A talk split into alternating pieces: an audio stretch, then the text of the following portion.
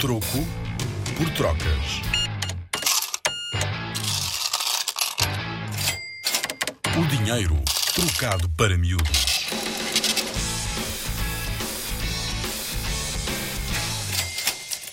Se antigamente não existiam bancos, como é que funcionava?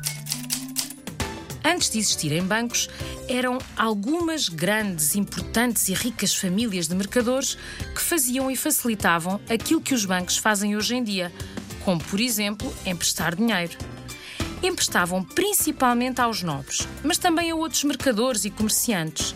Nos séculos XV e XVI, as famílias de banqueiros mais famosas e abastadas viviam em Itália, como os Medici, ou na Holanda, como os Fugger. Na prática, eles eram intermediários, porque aquilo que faziam era facilitar e proteger as transferências bancárias. Ou seja, o envio de dinheiro de uma pessoa para outra que estava longe. Prestavam também outros serviços que já na altura tinham nomes complicados, como os dos bancos de hoje.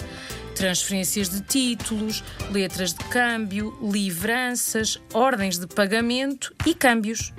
Daí dizermos que essas famílias foram os primeiros banqueiros, antes ainda de existirem os bancos de hoje em dia.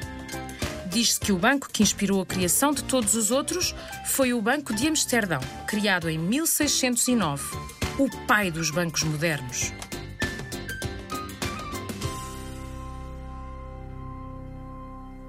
Com a Rádio ZigZag e o Museu do Dinheiro, vem ouvir dinheiro como nunca o viste.